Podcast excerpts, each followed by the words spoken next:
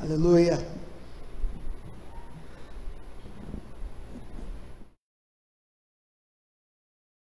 Coríntios capítulo 15.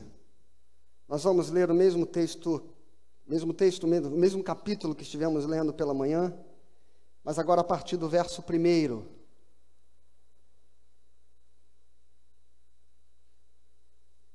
Primeira Coríntios capítulo 15.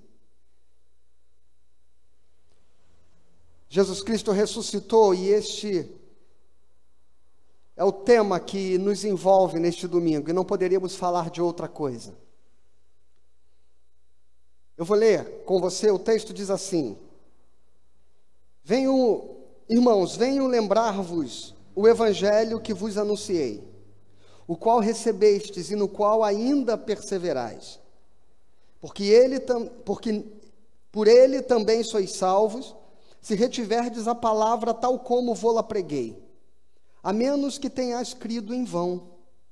Antes de tudo, vos entreguei o que também recebi, que Cristo morreu pelos nossos pecados, segundo as Escrituras, e que foi sepultado e ressuscitou ao terceiro dia, segundo as Escrituras, e apareceu a Cefas e depois aos doze, depois foi visto por mais de quinhentos irmãos de uma só vez, dos quais a maioria sobrevive até agora, porém alguns já dormem. Depois foi visto por Tiago, mais tarde por todos os apóstolos, e afinal, depois de tudo, foi visto também por mim, como por um nascido fora de tempo. Porque eu sou o menor dos apóstolos, que mesmo não sou digno de ser chamado apóstolo, pois persegui a igreja de Deus. Mas pela graça de Deus sou o que sou e a sua graça que me foi concedida não se tornou vã, antes trabalhei muito mais do que todos eles, todavia, não eu, mas a graça de Deus comigo. Portanto, seja eu ou sejam eles, assim pregamos, e assim crestes. Ora, se é corrente pregar-se que Cristo ressuscitou dentre os mortos, como, pois, afirmam alguns dentre vós que não há ressurreição dos mortos? E se não há ressurreição dos mortos, então Cristo não ressuscitou. E se Cristo não ressuscitou, é vã a nossa pregação e vã a vossa fé.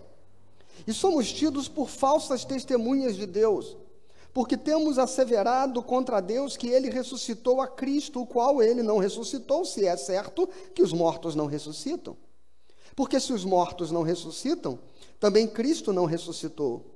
E se Cristo não ressuscitou, é vã a vossa fé e ainda permaneceis nos vossos pecados. E ainda mais os que dormiram em Cristo pereceram. Se a nossa esperança em Cristo se limita apenas a esta vida, somos os mais infelizes de todos os homens. Mas de fato, Cristo ressuscitou dentre os mortos, sendo ele as primícias dos que dormem. Visto que a morte veio por um homem, também por um homem veio a ressurreição dos mortos. Porque assim como em Adão todos morrem, assim também todos serão vivificados em Cristo. Cada um, porém, por sua própria ordem: Cristo, as primícias, e depois os que são de Cristo, na sua vinda.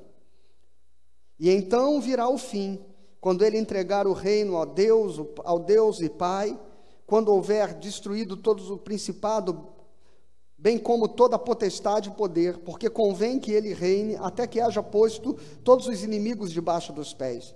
E o último inimigo a ser destruído é a morte, porque todas as coisas sujeitou debaixo dos pés, e quando diz que todas as coisas lhe estão sujeitas, certamente exclui aquele que tudo lhe subordinou. Quando, porém, todas as coisas lhe estiverem sujeitas, então o próprio filho também se sujeitará àquele que todas as coisas lhe sujeitou, para que Deus seja tudo em todos. De outra maneira, que farão os que se batizam por causa dos mortos, se, absolutamente os mortos não ressuscitam? Por que se batizam por causa deles? E por que também nós nos expomos a perigos toda hora? Dia após dia morro.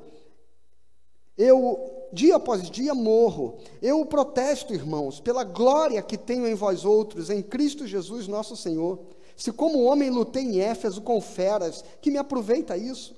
Se os mortos não ressuscitam, comamos e bebamos, que amanhã morreremos.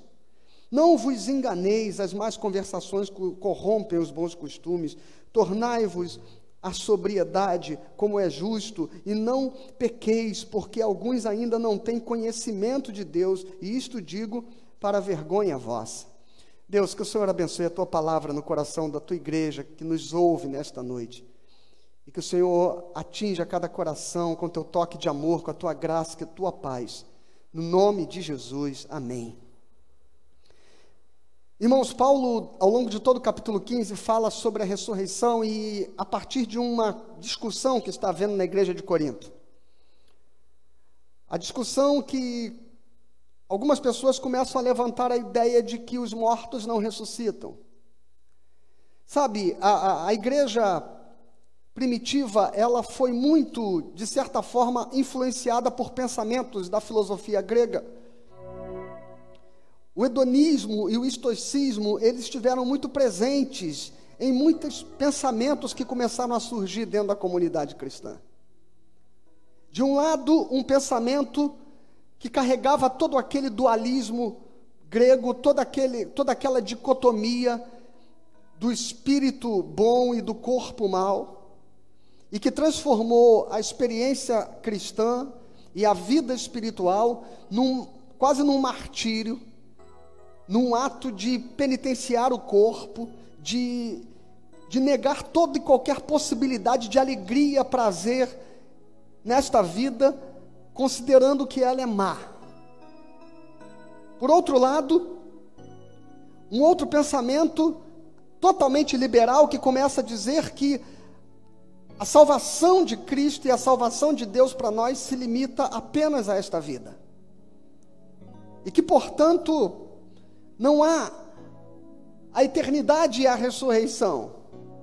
E a igreja começa a se corromper e a se distanciar da centralidade do Evangelho a partir desses dois ensinamentos. Seja o absoluto e total afastamento de toda qualquer possibilidade de viver uma vida que possa se relacionar com, com alegria, com prazer, com, com, com uma realização que o reino de Deus antecipa nos nossos corações nessa vida, e por outro lado, o comportamento liberal que não trazia à vida cristã nenhum compromisso que se traduzisse em uma experiência de santidade. E é por isso que Paulo termina os versículos 33 e 34 desse primeiro bloco de fragmento de texto aqui de, de Coríntios 15, tentando chamar as pessoas a compreenderem que eles devam viver a vida com sobriedade, porque porque existe existe uma eternidade para a qual nós fomos preparados para viver e nós seremos ressuscitados para uma vida plena com Deus. E para isso, irmãos, nós precisamos viver a nossa vida entendendo, compreendendo e, sobretudo, crendo que a nossa esperança em Cristo não se limita apenas nesta vida. E Paulo diz assim: então tor tornai-vos a sobriedade, como é justo, e não pequeis. Não pequeis, não viveis uma vida dissoluta, acreditando no fato de que, de que não há a ressurreição dos mortos, de que não há o juízo que Deus trará sobre toda a carne, e os mortos em Cristo ressuscitarão, o apóstolo Paulo diz. Então, este é o contexto da discussão que está acontecendo na igreja de Corinto. Mas vamos voltar ao capítulo, ao versículo primeiro, aos primeiros versos, porque quando Paulo chama os coríntios a prestar atenção em qual é a mensagem central do evangelho, ele diz assim: Irmãos, venho lembrar-vos o evangelho que vos anunciei. Qual é o evangelho que Paulo anunciou? Qual é a mensagem que Paulo se ocupou em apresentar e levar aquelas pessoas? A mensagem que Paulo anunciou e que Paulo apresentou, irmãos, é uma mensagem que, que se concentra num aspecto primordial, principal. E é assim que os, os pensadores reformados vão definir este versículo, que é o versículo 3. Presta atenção aí no texto. Diz assim: Antes de tudo vos entreguei o que também recebi, que Cristo morreu pelos nossos pecados, segundo as Escrituras, e que foi sepultado e ressuscitou ao terceiro dia, segundo as Escrituras. Antes de tudo, o que significa antes de tudo? Que este é o primeiro assunto. Esta é a mensagem com a qual a igreja se apresenta para anunciar o Evangelho. Antes de qualquer discurso, antes de qualquer ensino, antes de qualquer outra doutrina, antes de qualquer outro ensinamento, a igreja tem como seu discurso principal o fato de que Jesus Cristo morreu pelos nossos pecados e que ele foi sepultado e que ele ressuscitou ao terceiro dia. Em outro texto, o apóstolo Paulo diz: Eu não tenho um outro assunto senão Cristo e este crucificado.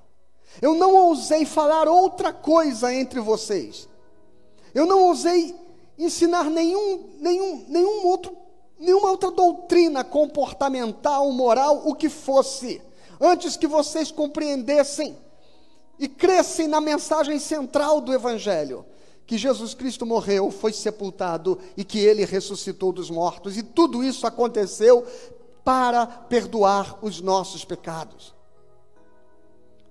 Então, a primeira coisa que nós precisamos aprender à luz desta mensagem da Páscoa, da morte e da ressurreição de Jesus, é que esta é a nossa mensagem. Esta é a pregação do Evangelho que o mundo precisa ouvir dos lábios da igreja.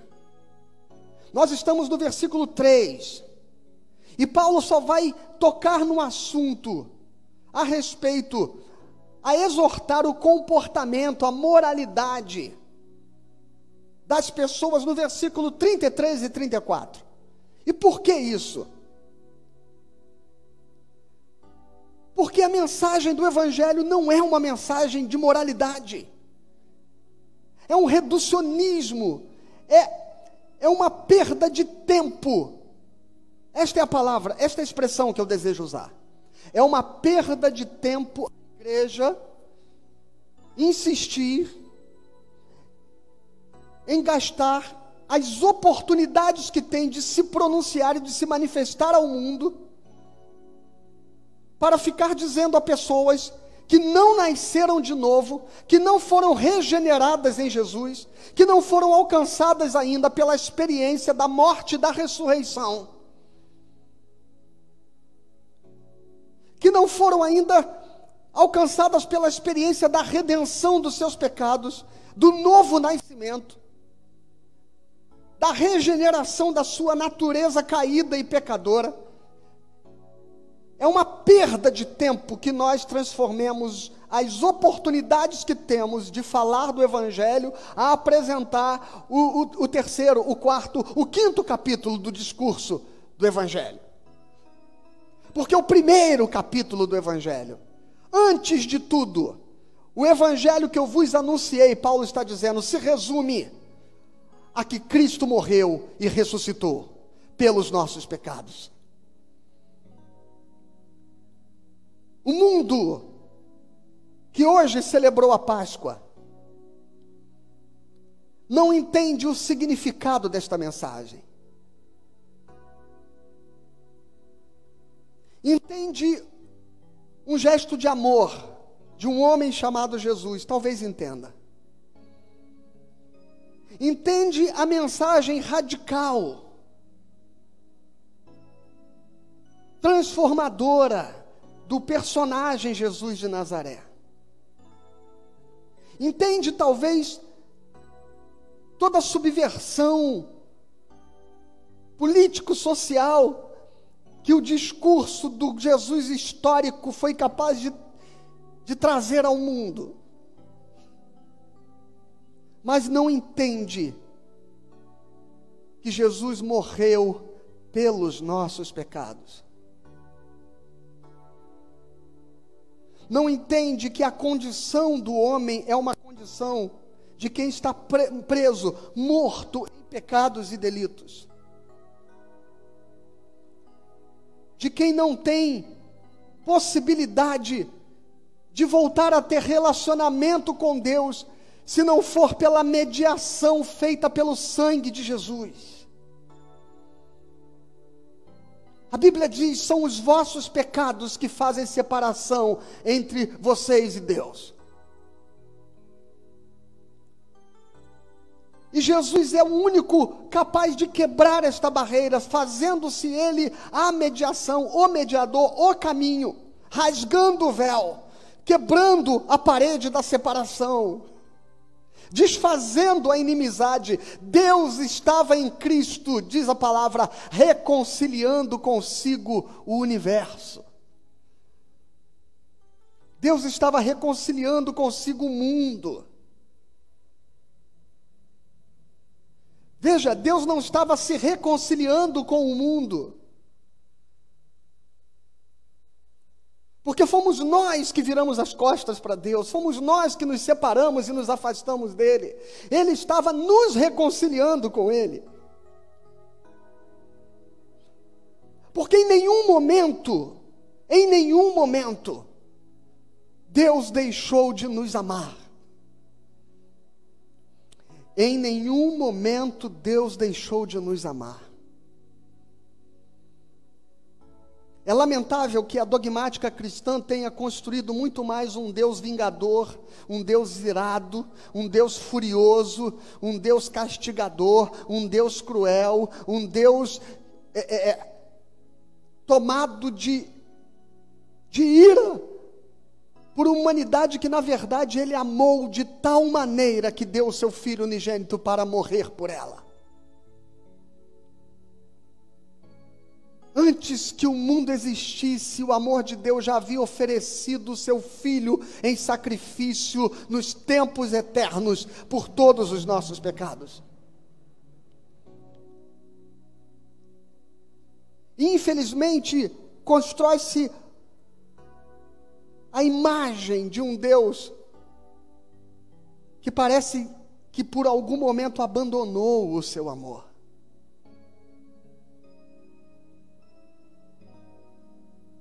Quando na verdade, o salmista diz que a sua ira dura um só instante, mas a sua benignidade se renova a cada manhã. Aleluia. Deus amou o mundo. Esta é a mensagem central. Antes de tudo, antes de qualquer coisa. Meus irmãos, Martin Lloyd Jones, ao comentar o Sermão da Montanha, logo no, no início do, do, dos seus comentários do Evangelho de Mateus, capítulo 5, ele diz que não há sentido algum em tentar levar pessoas regeneradas a se enquadrarem, encaixarem e se adequarem ou se ajustarem ao comportamento e ao padrão que Jesus Cristo está apresentando para o seu povo no Sermão da Montanha.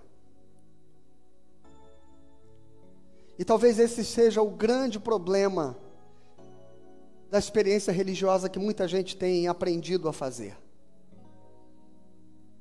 Porque antes efetivamente de ter a experiência da regeneração da sua natureza pecadora para nascer nele um novo homem, onde se possa construir um novo caráter, onde as inclinações do ser deixem de pender para o pecado e passem a pender para a vontade de Deus. É que muitas vezes, antes de apresentar e levar o homem a crer na necessidade de passar pela experiência do morrer e do nascer de novo, da regeneração em Jesus, nós estamos, estamos gastando o nosso tempo para ensinar as pessoas a como se enquadrarem num padrão de comportamento que faça jus à moralidade cristã.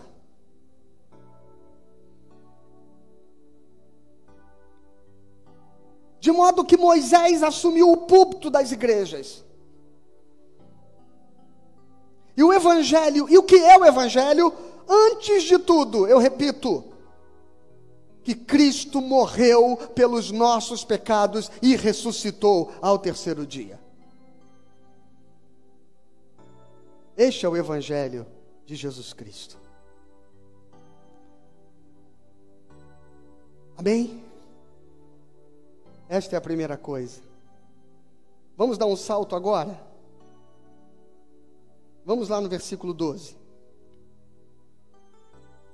Ora,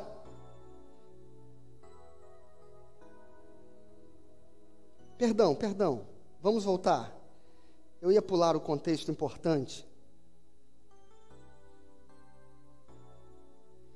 O que foi sepultado e ressuscitou ao terceiro dia, segundo as Escrituras. E olha só, a partir do verso 5. E apareceu a Cefas, Pedro, e depois aos doze, depois foi visto por mais de quinhentos irmãos, de uma só vez, dos quais a maioria sobrevive até agora, porém alguns já dormem. Depois foi visto por Tiago, mais tarde por todos os apóstolos, e afinal, depois de todos, foi visto também por mim, como por um nascido fora de tempo, porque eu sou o menor dos apóstolos, que mesmo não sou digno de ser chamado apóstolo, pois, pois persegui a igreja de Deus. mas pela graça de Deus sou o que sou. E a sua graça que me foi concedida não se tornou vã. Antes trabalhei muito mais do que todos eles, todavia não eu, mas a graça de Deus comigo. Portanto, seja eu ou sejam eles, assim pregamos e assim crestes. E se a corrente pregar-se que Cristo ressuscitou, dentre os mortos, como, pois, afirmam alguns dentre vós que não há ressurreição dos mortos. E se não há ressurreição dos mortos, então Cristo não ressuscitou. E se ele não ressuscitou, é vã a nossa pregação e a, no, e a vossa fé. Se Cristo não ressuscitou, tudo isso é uma fantasia.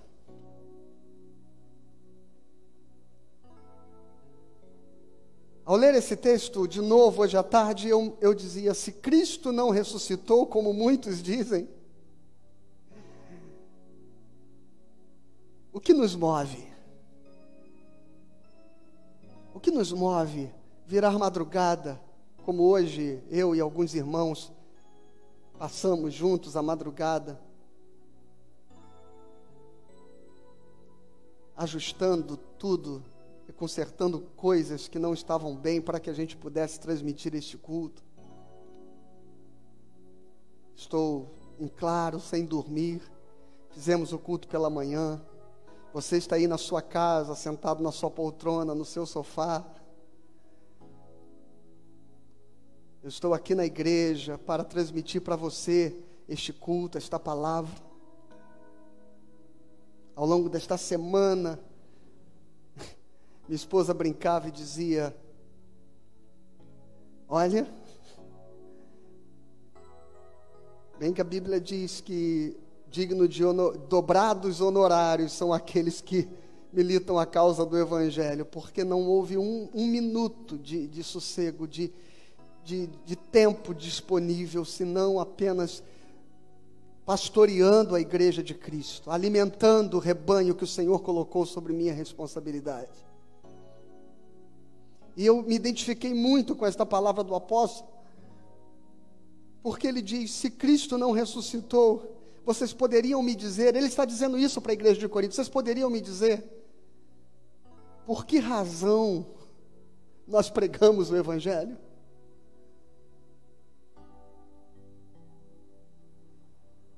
E existe gente, como Paulo mesmo diz, que prega por inveja, por ganância, por cobiça, por porfia e por tantas outras ambições. Mas o apóstolo sabe quem ele é, como eu sei quem eu sou, e você, cristão, sabe quem você é.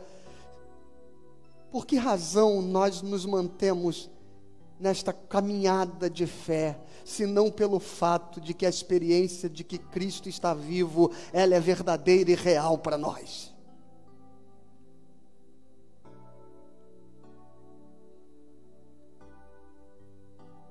E se alguém tentar me apresentar os mecanismos psicológicos da, da, da religião, eu quero dizer para você que eu os conheço muito bem.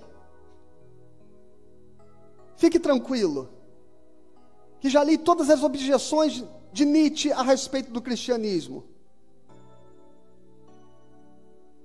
Já li todas as considerações de Freud a respeito da psicologia da religião, especialmente a sua obra O Futuro de uma Ilusão. E eu sei exatamente como a psique humana constrói os seus mecanismos de, de, de, de crença e de fé. Eu sei como as nossas neuroses podem levar-nos a produzir determinados esquemas de religiosidade. Mas eu quero voltar a esse texto porque o apóstolo Paulo está dizendo que a mensagem cristã não é baseada na experiência psicológica de um grupo de pessoas.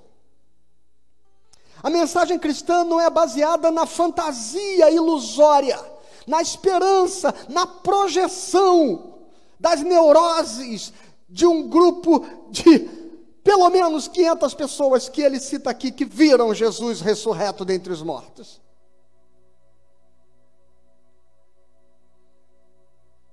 E você pode colher o que você quiser colher a respeito de inconsciente coletivo, de sugestionamento de massa, você pode fazer o que for, mas você não conseguirá explicar, à luz de qualquer mecanismo neurológico, psicológico, psiquiátrico, o fato de uma multidão de pessoas serem testemunhas de que Cristo lhes apareceu ressurreto e que eles falaram com ele e que tiveram experiência concreta com o Mestre ressuscitado.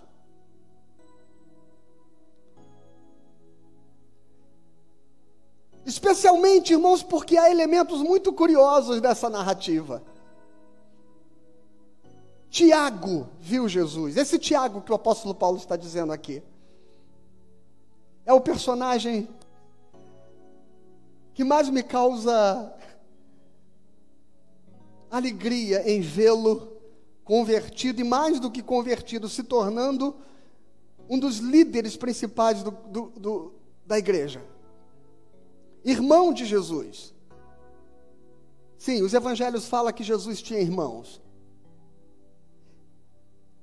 E curiosamente, Tiago era um dos maiores debochadores, ele desdenhava, ele era, era um dos que mais ironizava Jesus a respeito da ideia do discurso que, com o qual ele se apresentava como sendo filho de Deus. Tiago acha que Jesus está louco. Sabe, tem uma hora que eles se juntam, eles chegam até com Maria. Lembra daquele texto que diz assim: Mestre, tua, tua mãe e teus irmãos estão aí. É porque naquele momento está rolando um monte de comentários estranhos a respeito de Jesus. Sabe, é como se a família chegasse dizendo assim: Não, vamos, vamos tentar ajudá-lo, porque nosso irmão está doido. Esse cara que desdenhou, que descreu, que questionou que chegou a debochar de Jesus, dizendo: Faz milagre aí, ô, tu não é o cara. Este cara, que ao longo de toda a sua vida, debochou de seu irmão, ele tem uma experiência concreta com o, o Cristo ressuscitado, e ele se converte após a sua morte e ressurreição. E ele não só se converte, como dá a sua vida para por Jesus Cristo.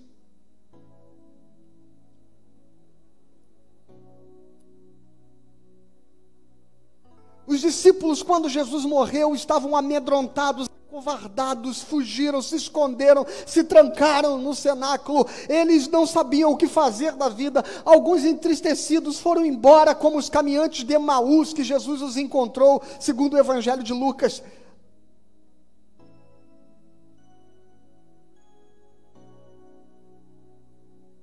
Pedro estava absolutamente descrente.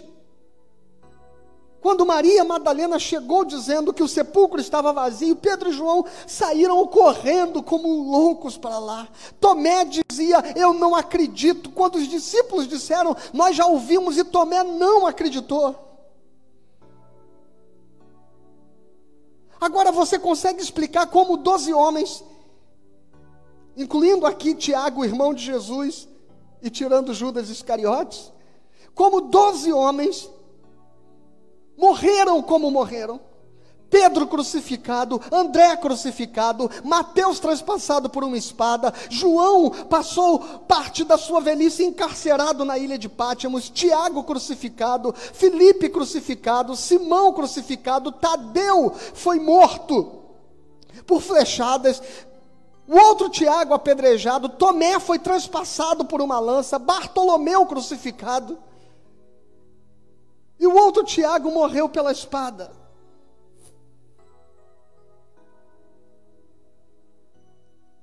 Como pode homens que estavam amedrontados, acovardados, agora dão a vida e morrem defendendo uma loucura, uma mentira que inventaram? Jesus Cristo ressuscitou dos mortos, e aqueles que o viram são eles que dão testemunho.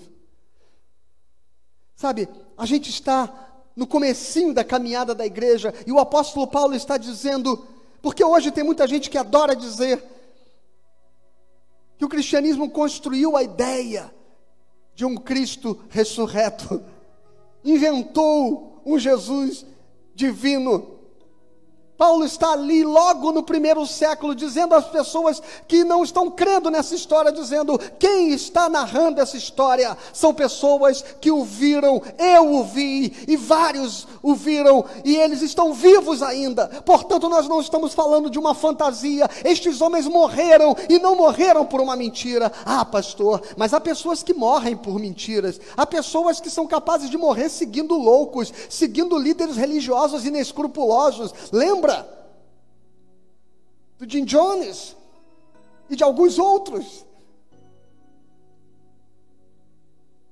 Pessoas morrem seguindo mentiras, acreditando que elas eram verdade.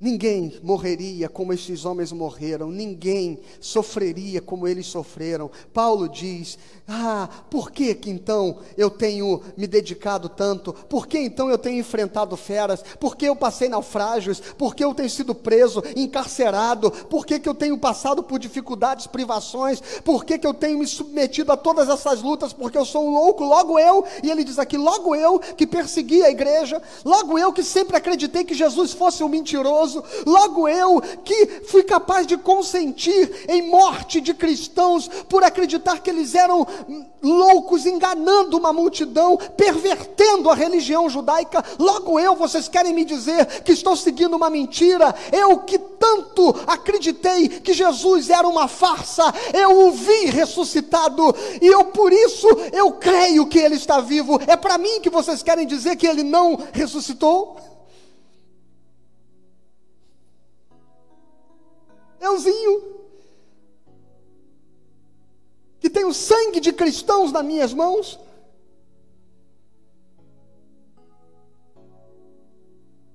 Que tenho condecorações pelo, pelo meu espírito farisaico radical, quase como sendo um zelota da lei.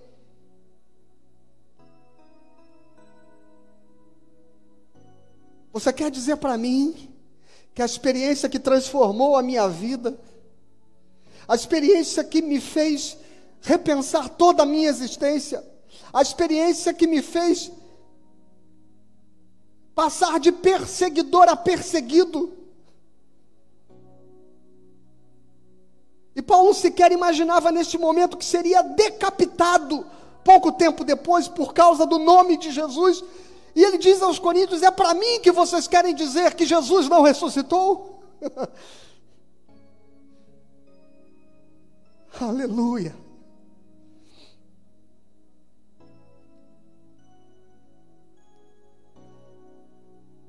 É para mim que você quer dizer que aquele que vive com quem eu falo todos os dias e com quem eu me relaciono e que traz paz e vida ao meu coração, é para mim que você quer dizer que Jesus não ressuscitou?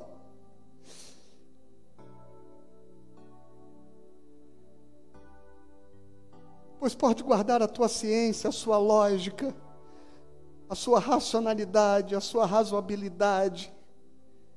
Ela lhe faz bem para muitas coisas.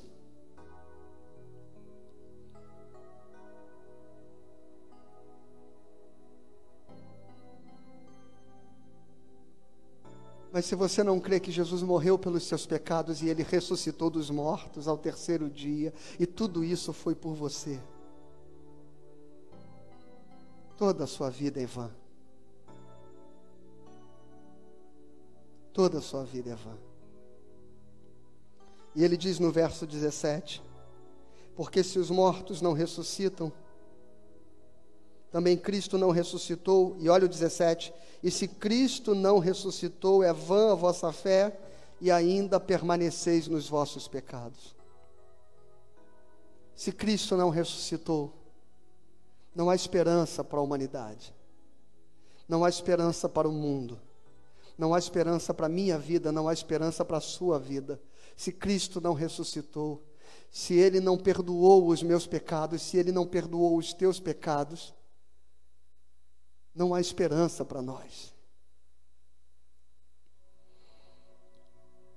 Permanecermos mortos, então, em pecados e delitos, se Cristo não morreu pelos nossos pecados e não ressuscitou dos mortos. E talvez você diga, mas não basta que ele tenha morrido pelos nossos pecados? Qual a razão da fantasia de acreditar que ele ressuscitou? Eu contei essa história de manhã e quero contar de novo para você. E deixa eu tentar te explicar deste modo, depois você lê com calma em casa o livro de Hebreus, pode ler ele todo.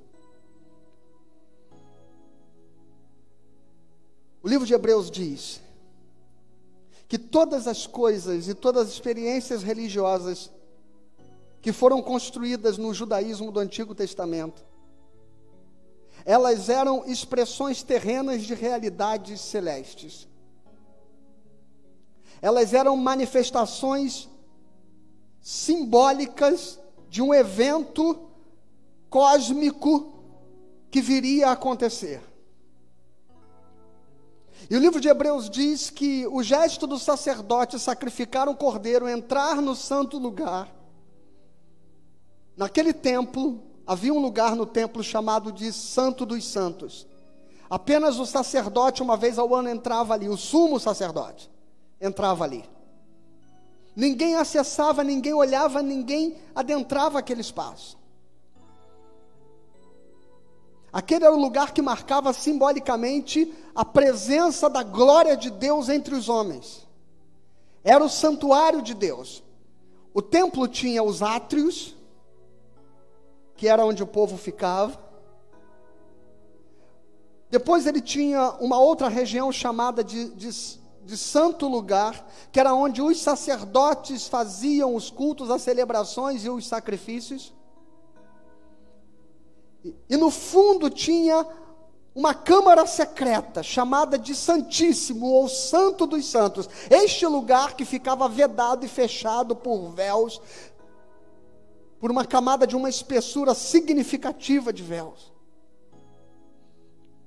Este lugar era o lugar que apenas o sumo sacerdote entrava para levar o sangue do cordeiro para oferecer uma vez por ano pelos pecados do povo.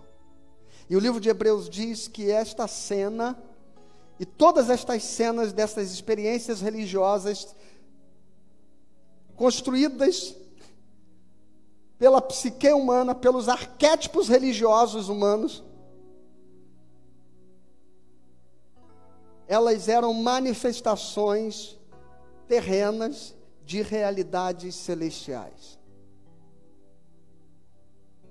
E o que acontece com a morte e ressurreição de Jesus, o livro de Hebreus diz isso, lá no capítulo 9 você pode visitar este capítulo especialmente. Que quando Cristo entra no, e quando Cristo morre e é sepultado, o livro de Hebreus compara isso a ele entrando nos tabernáculos eternos, ou seja, aquele santíssimo lugar simbolizado no templo, onde o sacerdote entrava com o sangue do cordeiro, o sangue derramado da cruz, Jesus apresenta este sangue ao morrer E é por isso que Paulo diz: morrer, morreu e foi sepultado. É muito legal quando o apóstolo narra o foi sepultado. Porque isto traça o simbolismo de que ele entrou numa dimensão eterna, celestial, ao morrer.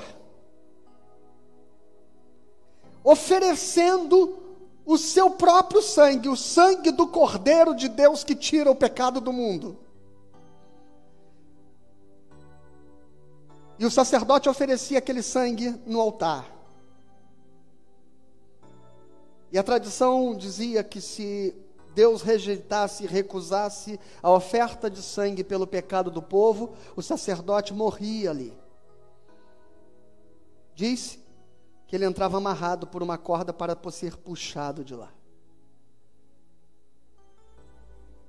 Quando o sacerdote voltava, ele proclamava para o povo que Deus aceitou o sacrifício e que o perdão estava estabelecido sobre suas vidas. É claro que aquele sangue não era capaz de redimir pecados.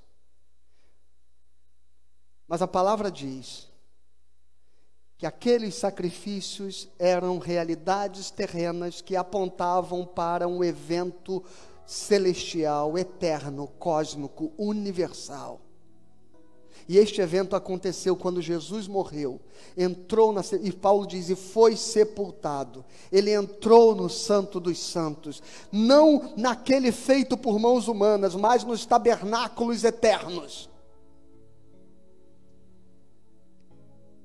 E quando ele ressuscitou, estava se completando no plano celestial aquilo que as realidades terrenas do sacrifício do Antigo Testamento tentavam demonstrar.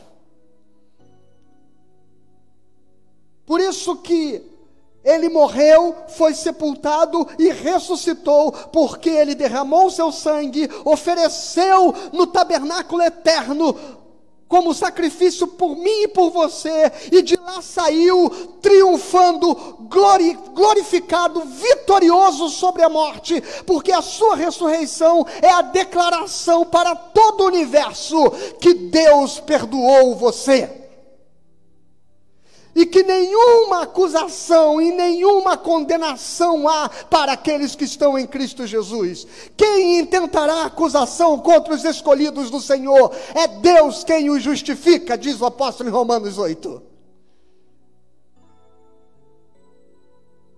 Aleluia. E é por isso que Paulo diz então no verso 19: se a nossa esperança em Cristo se limita apenas a esta vida, somos os mais infelizes de todos os homens. Louvado seja. Lembra que eu disse?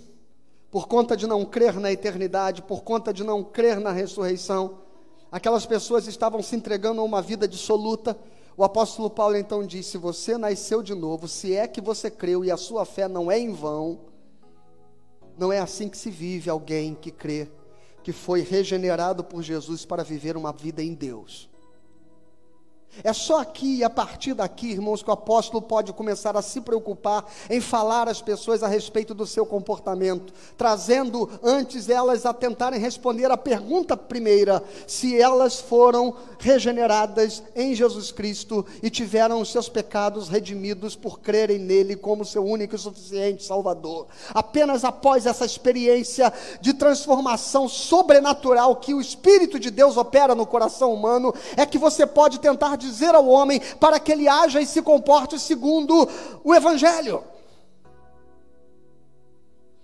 Por isso que antes de tudo, Cristo morto e ressurreto, para depois e tão somente depois que esta fé e esta experiência de transformação se instalou no ser, é possível esperar dele que ele seja capaz de responder a Deus com uma vida que seja condizente àquele que morreu e nasceu de novo em Jesus. Então você entende como é perda de tempo que você fique tentando inculcar na cabeça das pessoas como elas devem se comportar? Como é perda de tempo a gente ficar tentando transformar uma sociedade por decreto, tentando estabelecer os nossos princípios e os nossos valores como sendo o padrão de conduta de todos os demais, quando nós deveríamos nos ocupar com a mensagem principal do Evangelho, que é dizer a eles que Jesus morreu e ressuscitou pelos seus pecados, para que eles possam morrer e nascer de novo pelo mesmo Espírito que ressuscitou Jesus dentre os mortos, para aí sim, tendo sido libertos da escravidão, do pecado e da morte, poder viver uma vida livre e em santidade. Antes disso, irmãos, não faz sentido transformar o Evangelho em discurso moral.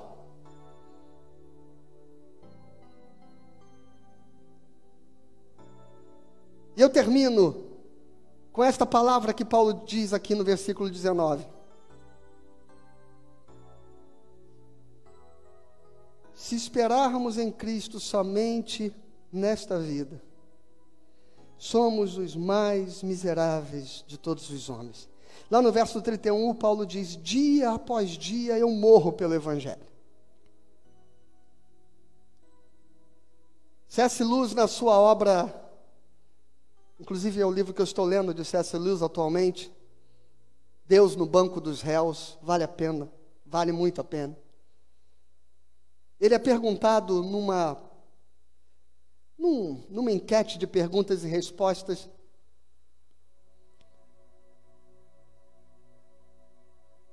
se ele havia procurado e buscado o cristianismo, se as pessoas, ou se as pessoas devem buscar a fé cristã pela perspectiva de, de, de se alegrarem, de se tornarem pessoas felizes. e C.S. Lewis diz assim: Não acho razoável que eu estimule as pessoas a buscarem Jesus para serem felizes. É possível que um pouco de dinheiro e algumas taças de vinho possam trazer o mesmo resultado. Parece absurda esta fala, mas não é segundo a perspectiva que C.S. Lewis está dizendo.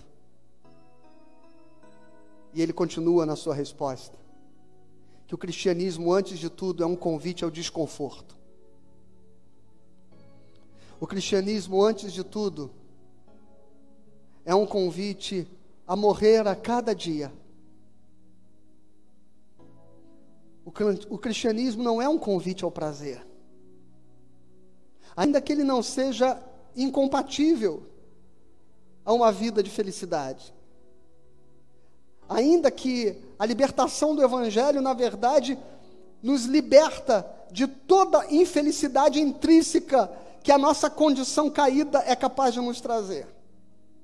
Mas esta felicidade que se instala em nós, ela não é resultado dos prazeres que nós podemos lograr nesta vida. Esta felicidade que o Evangelho nos traz é na esperança de que, haja o que houver nesta vida, Jesus Cristo, ao soar a última trombeta, nos ressuscitará dos mortos. Portanto, a felicidade cristã, ou a busca de felicidade dos cristãos, não se limita a esta vida e não deveria ter como alvo principal esta vida. Ao contrário do que se estabeleceu na consciência religiosa do nosso tempo, o cristianismo, sobretudo, é morrer para ser com Cristo ressuscitado e viver a glória, a eternidade que Ele preparou para nós. Somos os mais infelizes dos homens se esperarmos em Cristo apenas nesta vida.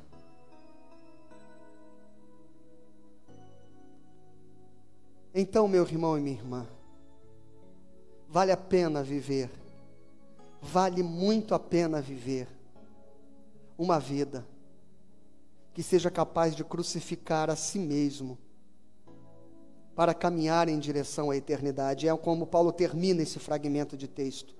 Não vos enganeis.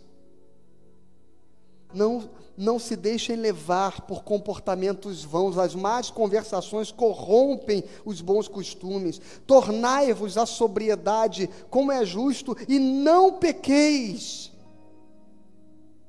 Não pequeis. morram para o pecado todos os dias, porque a sua esperança, a sua felicidade, a obra que Deus veio fazer na sua vida, ela se concretizará na glória.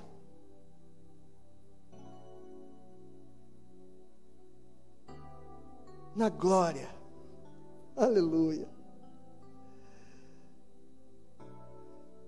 Eu fiquei muito tocado por um texto, e eu termino aqui, que a minha esposa escreveu estes dias. E ela disse: A morte para muitos é tristeza, mas só para quem fica. Para quem vai, é a glória. E ela diz: Eu sei o meu destino, eu sei para onde vou, eu sei o que encontrarei na eternidade. O que me emociona no texto dela é que ela diz: Se eu morrer amanhã, aleluia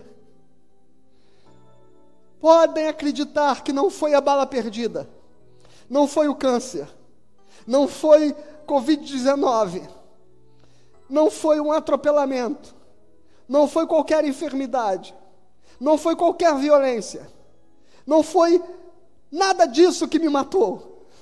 Se eu morrer amanhã, é porque eu completei a carreira, eu combati o bom combate, eu guardei a fé, e eu sei que o Senhor estará me chamando para a glória. Aleluia. E Paulo diz que a nossa esperança em Cristo, ela olha a expectativa de que Ele foi apenas o primeiro, as primícias dos que dormem. Primeiro Cristo, e depois todos aqueles que nele creem, ressuscitarão ao soar da última trombeta. E Paulo assevera dizendo: E a trombeta vai soar. Feche teus olhos. Pai, que o Senhor, que é a ressurreição e a vida, abençoe cada coração, toque cada lar, traga regeneração, salvação, transformação, vida eterna a cada coração. E que o Senhor faça com que haja em cada um uma esperança que esteja para além desta vida uma esperança que não se deixe abalar, ó Deus, pelos acontecimentos que nos cercam, pelo momento que estamos vivendo. Porque nós olhamos com olhos espirituais as realidades que o Senhor tem para nós. E elas são muito maiores do que essa nossa leve e momentânea tribulação. No nome de Jesus. Amém e amém.